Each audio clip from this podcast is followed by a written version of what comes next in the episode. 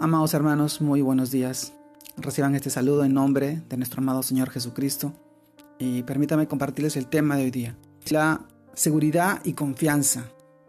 Hoy, que es el último día del año 2020, que este año en la cual nos ha traído muchas sorpresas, buenas y malas, y, ha sido de mucha enseñanza y mucha experiencia en, en cuanto a lo que la vida nos quiere demostrar, que Dios está en control que Dios es dueño y amo de, la vida y de las cosas que suceden a, nuestro alrededor. Por eso hoy tenemos que tener seguridad y confianza, y es el tema de hoy día. Vamos al libro de Salmos, capítulo 66, versículos del 1 al 4, en la que nos dice, aclamad a Dios con alegría, toda la tierra, cantad la gloria de su nombre, poned gloria en su alabanza, decid a Dios, cuán asombrosas son tus obras por la grandeza de tu poder. Se someterán a ti tus enemigos. Toda la tierra te adorará y cantará, y a ti cantarán tu santo nombre, tu nombre.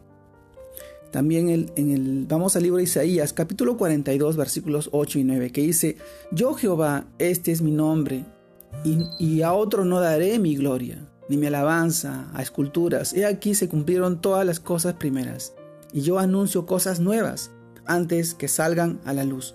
Yo os las haré noticias. Seguridad y confianza es el tema de hoy día, amados hermanos.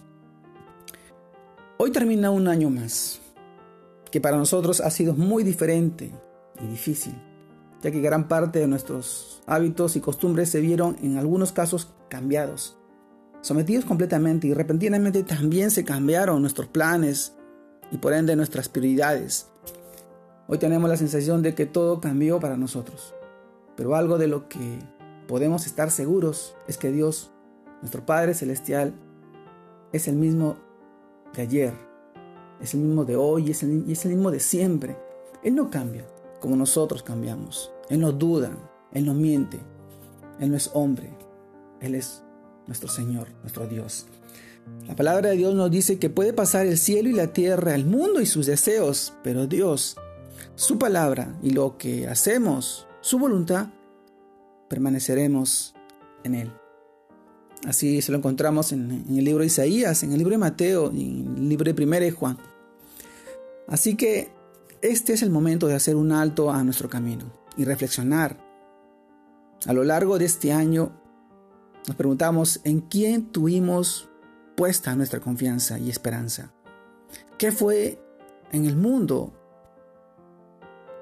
¿O qué fue, fue en el mundo o, fue, o lo fue Dios? ¿En dónde tuvimos puesta nuestra confianza? ¿A qué le prestamos más atención? ¿A las cadenas de las redes sociales? ¿A las noticias? ¿A la internet? ¿A Netflix? ¿O a la palabra de Dios, a la Biblia? Amado hermano, estamos viviendo tiempos muy difíciles, tiempos muy complicados y que probablemente continuarán.